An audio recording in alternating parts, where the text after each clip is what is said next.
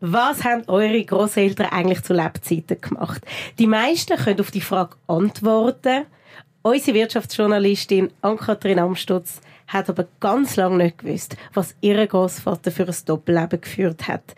Er hat zu Lebzeiten die geheime Schweizer Widerstandsorganisation und Vorläuferorganisation von der P26-Einheit geleitet. Diese Recherche hat sie uns mitgebracht. Ich freue mich, dass sie da ist. Ihr hört hinter den Schlagzeilen der aktuelle Podcast von CH Media. Mein Name ist Joel Weil. Heuschnupfenbedingt ein bisschen heiser, aber ich freue mich umso mehr auf die erste Folge und ich freue mich, dass Ann-Kathrin heute bei uns ist. Hallo Ann-Kathrin. Hallo Joel. Du hast ein Leben lang gemeint, dass dein Großvater einfach nur in der Berufsarmee war. Das ist auch richtig. Er ist aber dann irgendwann mal befördert worden, nämlich in die geheime Widerstandsorganisation. Nimm uns doch geschichtlich mal schnell mit. Was ist das damals für eine Zeit gewesen? Ja, das ist eine Zeit gewesen, wie wir sie uns heute vielleicht schwerlich noch vorstellen, die, die es nicht erlebt haben. Also meine Generation, ich bin in den 90er Jahren geboren, ähm, ich kann sich nicht mehr vorstellen, wie das war zur Zeit des Kalten Krieges. Es, ist, ähm, es hat wie zwei Fronten gegeben, die Sowjetunion und der kapitalistische Westen. Ähm, und die sind sich in einer unerbittlichen Front eigentlich gegenübergestanden. Ähm, die Sowjetunion ist damals von den Waffen her äh, relativ stark überlegen gewesen. Und man hat damals wirklich Angst gehabt zu Europa, oder hat es als realistisches Szenario betrachtet, dass die Sowjetunion könnte Europa besetzen und ähm, dass auch eben die kommunistische Ideologie auf eine Weltrevolution abzielt hätte. Und auf das Szenario hat man das Gefühl gehabt, müssen wir sich vorbereiten. Und da kommt dein Großvater ins Spiel. Wo ist er zu dem Zeitpunkt in seinem Leben gestanden? Er ist, das kann man glaube ich sagen, in einer Umbruchphase gewesen. Er hat ähm, eine militärische Karriere angestrebt, hat auch die erste Stufe auf der Leiter erklommen gehabt. Er ist Instruktor gewesen. Das ist eigentlich Ausbildner von Armeekaderleuten und hat dann aber darauf gewartet, dass er würde befördert werden eben zum zum Schulkommandant. Das heißt, das Kommando würde übernehmen für eine ganze Schule. Das ist dann aber nicht eingetroffen. Sondern? Sondern er hat eine Abkommandierung bekommen ähm, in, in, äh, auf die Abteilung Generalstab, Sektion Nachrichtendienst. Er hat sich am Anfang überhaupt nicht vorstellen was das bedeutet. Er hat nur ähm, gewusst, als er auf Zürich gereist ist, um dort den Waffenchef persönlich zu treffen, dass das eine ganz andere, eine ganz neue Aufgabe wird. Und du hast das im Text auch ein bisschen beschrieben mit 007 Großvater. Wie hast du den Großvater genannt? Großpapi? Großvati. Für mich war er immer der Großvati. Und wann hast du, bevor wir wieder zurück in die Chronologie von dieser Geschichte finden, wann hast du von dem Doppelleben erfahren? Das war im Jahr 2018. Dort ist eine Dissertation erschienen vom Aargauer Historiker Titus Meyer, wo eigentlich das allererste Mal jemand wirklich die Geschichte von Schweizer Widerstandsorganisationen von Grund auf aufgearbeitet hat. Er hat Zugang gehabt, zu Dokumenten, die eigentlich noch unter Verschluss sind und hat wirklich vom Zweiten Weltkrieg bis zum Ende im Jahr 1990 hat er die Geschichte aufgearbeitet, hat mit ganz vielen Zeitzeugen geredet und da drin ist eben tatsächlich ein ganzes Kapitel in diesem Buch ist meinem Großvater gewidmet gewesen. Äh, dort ist gestanden, der Heinrich Amstutz Decknamen Lord und Henry Hegi den Spezialdienst während rund fünf Jahren geleitet und ähm, ist dann dort beschrieben gewesen, wie er dort Einfluss genommen hat, wo die Organisation zu dem Zeitpunkt gestanden ist und und für uns alle ist das ist das äh, also oder für mich zumindest ist, ist das eine riesen Überraschung gewesen. Gleichzeitig hat man da irgendein Buch vor sich, eine historische Arbeit. Das ist relativ weit weg gerade von der eigenen Lebenswelt. Dementsprechend habe ich dort nicht so recht gewusst, was das eigentlich bedeutet. Er hat das nicht erfasst. Und auch in der Familie hat man nicht unbedingt den gross über das geredet. Also meine Großmutter hat dann das Buch gekauft und hat dann das auch reihum den meinem Vater und seinen fünf Geschwistern äh, das weitergegeben, dass sie es alle mal anschauen können. Aber dass man wirklich dann miteinander über das geredet hätte, das hat eigentlich nicht stattgefunden zu dem Zeitpunkt. Warum nicht? Das ist eine sehr gute Frage. Es ist, ähm, glaube, einfach im Gefühl nachher schon ein zu lang her gewesen. Also auch, wenn man das Leben von meinem Großvater anschaut, das, ist, das sind, betrifft die Jahre zwischen 45 und 50 ungefähr.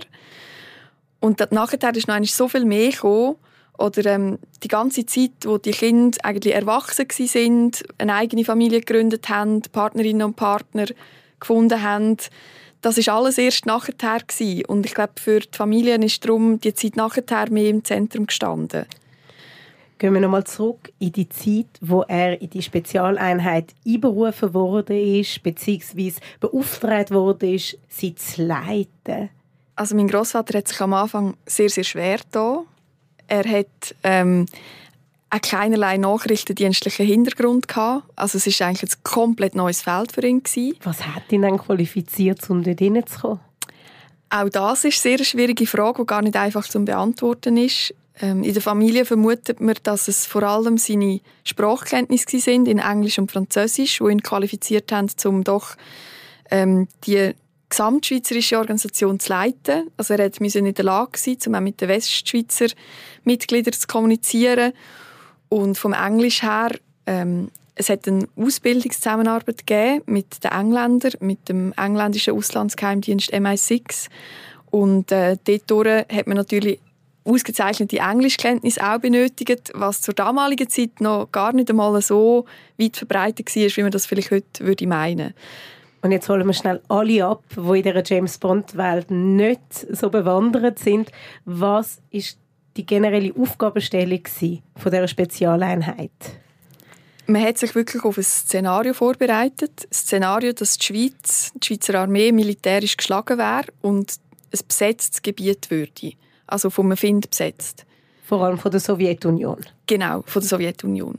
Und dass es dann darum geht, dass, dass die militärische Niederlage nicht einfach das Ende bedeutet von jeglichem Widerstand. Also dass man würde als zivile Organisation nicht direkt vom Militärarmeeangehörigen, sondern wirklich von der Zivilbevölkerung würde Widerstand organisieren. Konkret hätte das bedeutet, dass man ähm, unabhängige Informationen beschafft hätte, also klassischer Nachrichtendienst, wo dann auch der Schweizer Regierung, wo man sich vorgestellt hat, dass die im Exil dann würde leben, hätte können mit diesen Informationen versorgen. Weiter wäre es darum gegangen, um wichtige Infrastruktur vom Find zu sabotieren sowie möglicherweise Gefangene ähm, zu befreien oder zu verstecken, die von, dem, von diesen Besatzer äh, ja, gefangen genommen worden wären. Und auch die Bevölkerung, eigentlich die Moral in der Bevölkerung hochzuheben, indem er beispielsweise ähm, eine Aktion gemacht hätte, dass man Ballone mit Schweizer Kreuz hat aufsteigen dass die Bevölkerung gesehen hätte, hey, wir sind immer noch die Schweiz und der wir, wir behalten unsere Volksseele, jetzt ein bisschen überspitzt gesagt, vielleicht behalten wir bei. Wir sind nicht einfach jetzt unterdrückt, sondern dass man wirklich auch gezeigt hat in der Bevölkerung, wir sind noch da und wir sind noch die Schweiz. Jetzt klingt das ja alles wahnsinnig nach Science Fiction, wenn wir uns das im 2023 anschauen. Dabei hätte das ja damals tatsächlich können ein Szenario sein Ist denn die Einheit jemals aktiv geworden? Nein, das ist nie passiert. Also sie hat sich wirklich vorbereitet. Sie ist auch nicht bewaffnet gewesen während der Zeit, ähm, wo, wo man sich einfach nur vorbereitet hat und dadurch, dass eben die, der Besetzungsfall nicht eingetreten ist, ist die auch nie aktiv geworden. Wie viele Leute haben dann dort geschafft? Immer weniger, als man das eigentlich hätte wollen. Das Ziel Sollbestand von P26 dann später wären 400 Mitglieder gewesen. Wenn ich es richtig im Kopf habe, sind es zur Maximal, zum Maximalbestand sind es höchstens etwa 200 gewesen. Und zur Zeit von meinem Großvater sicher noch sehr viel weniger in den 70er Jahren. Jetzt hat nur deine Großmutter noch zu Lebzeiten von dem Großvater gewusst, dass er in so einer Spezialeinheit tätig ist. Wie ist sie damit umgegangen? Ja, das Ganze ist überhaupt nicht einfach für sie, weil ähm, eigentlich hätte er ihr ja nicht einmal sagen dass er dort ein Mitglied ist. Aus verständlichen Gründen. Man ist nämlich davon ausgegangen, was jemand außerhalb der Organisation weiß, von dem kann potenziell auch eben der Find erfahren. Und dementsprechend hat sie sehr lang ist sie im Ungewissen gewesen. Was und, hat er ihr dann erzählt, als er am Morgen geht? Also er wäre ja immer weiter weg gewesen. Ähm, auch als Instruktor, da wäre er mit seiner, mit seiner Truppe wäre er in der Kaserne gewesen, die ganze Woche weg und nur am Samstag auf den Sonntag heimgekommen. Also in dem Sinn ähm, hat das schon, wäre das schon eine plausible Geschichte gewesen. Sie hat dann einisch, wo er wirklich eine Weile lang einfach fast nicht mit ihr geredet hat, hat sie angefangen, ganz grosse Zweifel zu haben und hat ihn dann gefragt, du, also was ist eigentlich los? Sie hat, sie hat äh, sich, wie sie dann selber mir geschildert hat, sich das Allerschlimmste vorgestellt, dass er vielleicht eine andere Frau hätte oder so. Und ähm, dort ist dann tatsächlich einisch, hat er sich ihr anvertraut, insofern, dass er eben dann verraten hat, er ähm, er leitet so eine geheime Widerstandsorganisation und ähm, ja, ihr einfach ganz, ganz grob nur, aber doch geschildert hat, um was es geht. Und sie hat ihn einfach immer komplett unterstützt. Also sie, die beiden hatten sechs Kinder. Gehabt. Er war größtenteils abwesend. Gewesen. Ähm, höchstens am Wochenende war er rum und dementsprechend hat sie die gesamte Erziehung übernommen, hat ihm den Rücken frei gehalten und das ist natürlich eine riesige Bürde, die sie da für ihn eigentlich mitgetragen hat. Wo sie hat ihm das von Anfang an geglaubt, als er gesagt hat, dass er einen Spezialdienst, einen Geheimdienst leitet. Weißt, ich stelle mir das heutzutage vor, wenn du davon ausgehst, dass dein Mann dich betrügt und er sagt ja, nein, nein, ich leite einfach den Geheimdienst. Ich glaube, das hängt auch ganz fest mit seiner Persönlichkeit zusammen. Dass er so einen Lüge ähm, in die Welt gesetzt hätte, das wäre komplett undenkbar gewesen. Und eigentlich auch untreu. Er war ja auch sehr streng gläubig und die Wert, das ist auch eines von seinen sicher hervor hervorragenden Merkmalen gewesen, dass er eine wahnsinnige Prinzipientreue hatte. Und das wäre überhaupt nicht in Frage gekommen, dass er da so einen Lüge erzählt hätte. Das hätte derart nicht zu ihm gepasst. Du hast es vorher schon angesprochen, der Geheimdienst ist auch nach England gereist. Also das ist eine internationale Verknüpfung, die da stattgefunden hat. Was haben die in England zum Beispiel gemacht? Also internationale Verknüpfung ist vielleicht ein bisschen zu viel gesagt. Ähm, das ist tatsächlich auch in der Parlamentarischen Untersuchungskommission untersucht worden und man hat eigentlich keinen Hinweis darauf gefunden, dass Kontakt bestanden haben zu anderen so Widerstandsorganisationen in Europa. Und mit England hat man wirklich einfach eine, eine Zusammenarbeit in der Ausbildung. Also die Spezialdienstkaderleute sind auf England gereist, um dort eben die Grundlagen von dem konspirativen Verhalten zu lernen. Also zum Beispiel, wie man eben Funkstationen aufbaut, wie man chiffrieren oder wie man über tote Briefkästen kommunizieren. Also so das grundlegende Wissen, sage ich jetzt mal wo man halt einfach nicht hatte, das hat man sich dort können holen. Aber es wäre jetzt nicht so gewesen, dass man irgendwie zusammen geschafft hätte, wenn dann ein Besetzungsfall eintreten wäre. Also auf das gibt es, so, so viel ich weiß, keinen Hinweis. Was ist der physische Arbeitsort von deinem Großvater? Das war in Bern, im Killenfeld-Quartier an der Thunstraße 22. Das weiß ich nur, weil er das einmal im Tagebuch festgehalten hat. Und äh, also das war ein ganz normales Büro. Gewesen. Vielleicht ein paar Zimmer, vielleicht 10 bis 15 Leute, die dort drinnen gearbeitet haben. Ähm, ja. Die Tagebücher, du hast drei mitgebracht ins Studio. Genau. Ich kann kurz reinschauen, die sind wunderschön mit, mit Fülle geführt, ohne eins durchgestrichenes Wort, also mit einer Disziplin ist das geführt worden, das Tagebuch. Ja. Ich bin mir aber sicher, das ist eigentlich gar nicht erlaubt gewesen, Buch zu führen über die geheime Tätigkeit. Das ist korrekt. Äh, es ist eigentlich wirklich komplett verboten gewesen, irgendetwas Schriftliches festzuhalten. Wieso er sich nicht an das gehalten hat, das wird, glaube ich, ein Rätsel bleiben. Ich kann aber sagen, also wirklich inhaltlich über die Organisation hat er nicht viel festgehalten. Also wenn man jetzt nur die Tagebücher hätte ohne das historische Wissen, das gesammelt worden ist, dann könnte man nicht so viel zu denen sagen. Aber im Zusammenspiel mit dem historischen Wissen kann man tatsächlich gewisse Rückschlüsse ziehen. Oder wenn er dann eben schreibt von England, dann kann man das verorten. Was haben denn die dort gemacht? Was ist das für eine Phase gewesen, wo die Organisation damals drin gesteckt hat? Und ich glaube auch einfach, dass er irgendein Ventil gebraucht hat. Also irgendeinen Ort, wo er hat können, seine tiefsten Gefühle und Gedanken auch einfach festhalten, weil er eben aufgrund von dieser Geheimhaltung so gebunden war und sich auch der Rosemarie nicht hat können vollends anvertrauen So quasi sich freischreiben. Ja, das habe ich ganz, ganz festen Eindruck gehabt, auch beim Lesen. Das ist wirklich so, ja. Wo hat er denn die Tagebücher aufbewahrt? Das wüsste ich jetzt ehrlich gesagt gar nicht. Ich habe sie von meiner Großmutter bekommen. Sie hat sie in so einem schönen, in so einem schönen Sekretär in der Stube hat sie die aufbewahrt gehabt.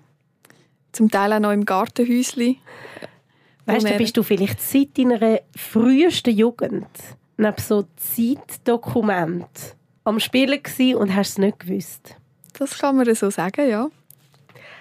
Wie ist dir dann gegangen, wo du diese Tagebücher gelesen hast? Es ist für mich wirklich eigentlich ein Kennenlernen von meinem Großvater, weil ich ihn zu Lebzeiten eigentlich umkennt habe.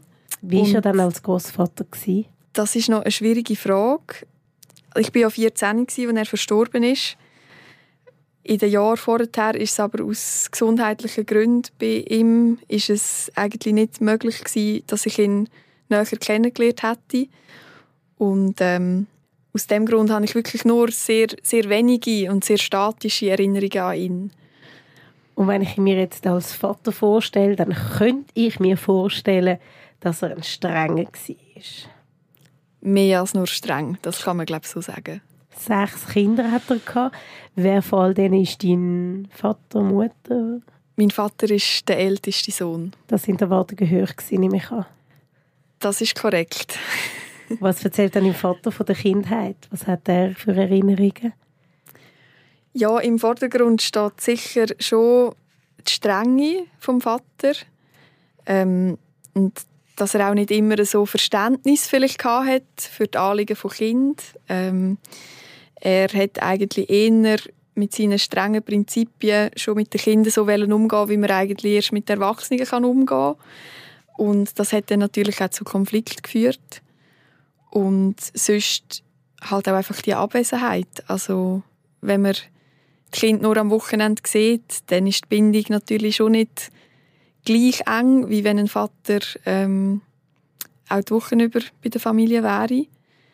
Aber äh, da kann man vielleicht sagen, das wäre auch nicht anders gewesen, wenn er weiter auf der Karriere, also auf der militärischen Karriere geblieben wäre.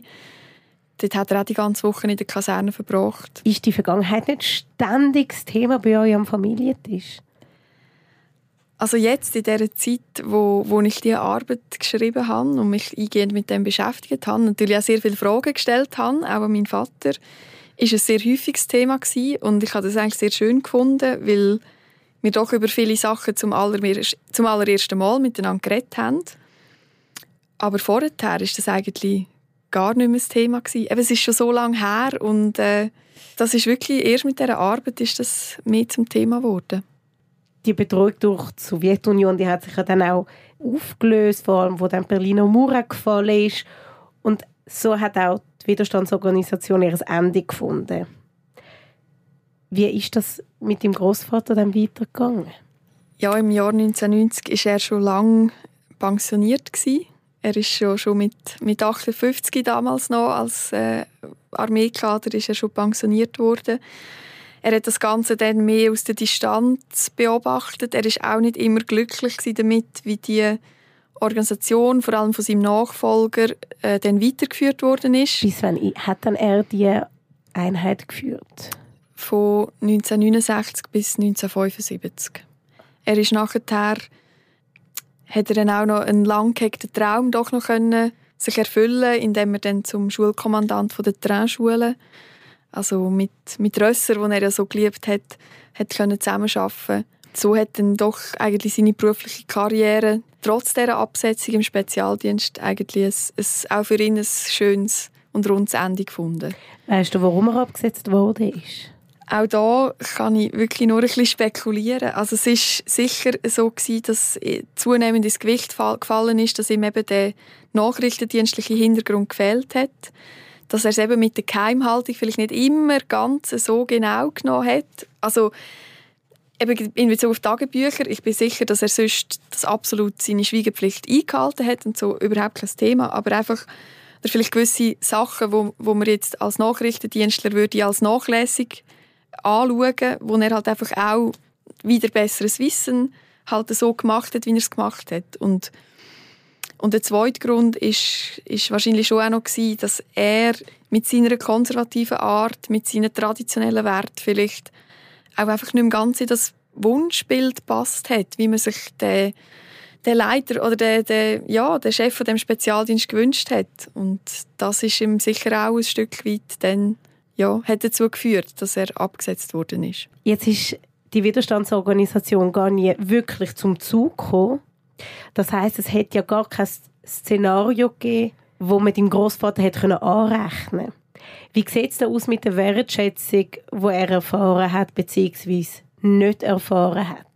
Das ist auch schwierig zu beurteilen. Ich glaube, nach der Absetzung hat er weitgehend mit dem Kapitel abgeschlossen und hat das auch ein Stück weit verbannt. Also in den Jahren direkt nach, nach dem Spezialdienst find, habe ich auch in den Tagebüchern wirklich keinen Hinweis mehr gefunden. Er hat nicht nochmal darüber reflektiert oder nachgedacht oder das dann festgehalten, zumindest.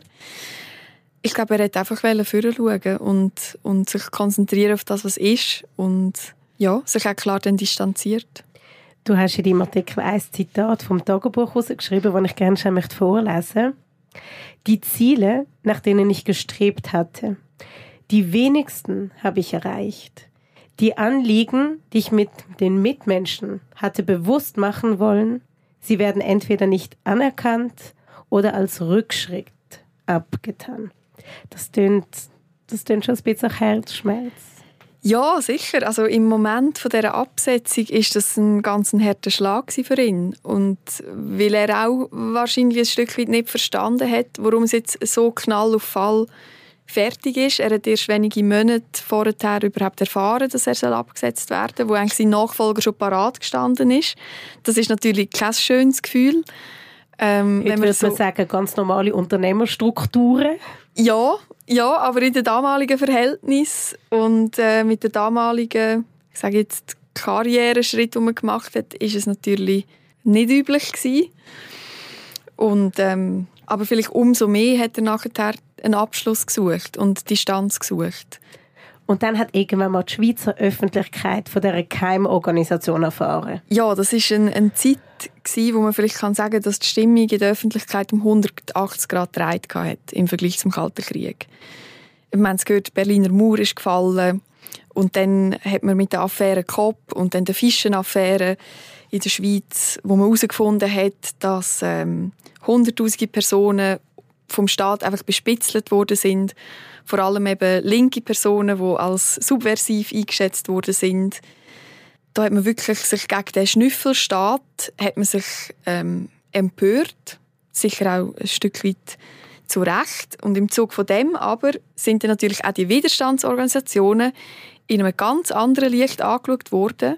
Man hat sich nicht mehr vorstellen was für eine Bedrohung man vielleicht gefühlt hat im Kalt, im, zur Zeit des Kalten Krieges und hat dann auch das Gefühl gehabt, ja, was wäre denn gewesen, wo ist denn überhaupt die politische Kontrolle gewesen? Was wäre denn passiert, wenn jetzt vielleicht ähm, eine linke Regierung in der Schweiz äh, gewählt worden wäre? Hätten denn die einen Umsturz geplant oder wären aktiv geworden?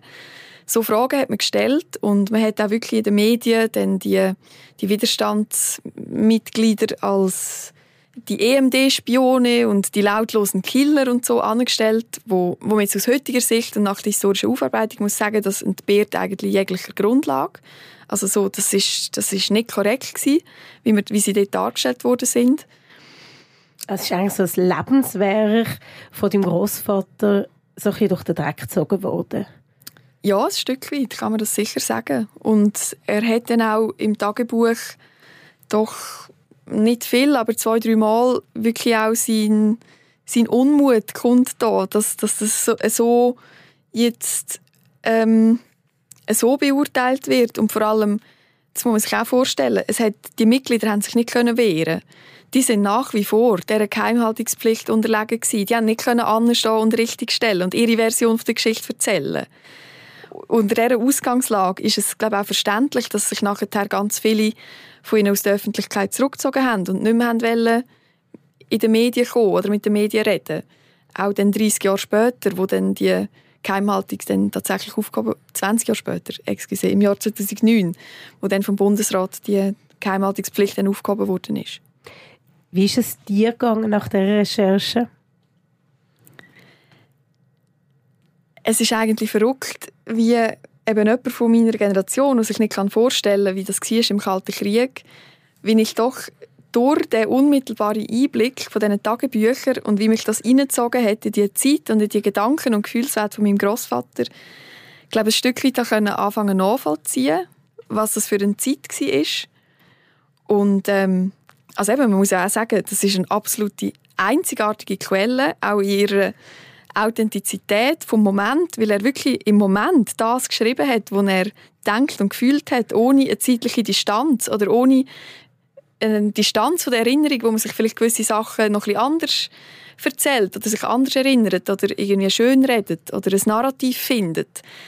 Das ist alles nicht der Fall. Das ist unmittelbar und ähm, das hat es mir wirklich erlaubt, meinen Großvater ein als Persönlichkeit kennenzulernen. Und das ist auch wahnsinnig schön jetzt für mich, die ganze Reise.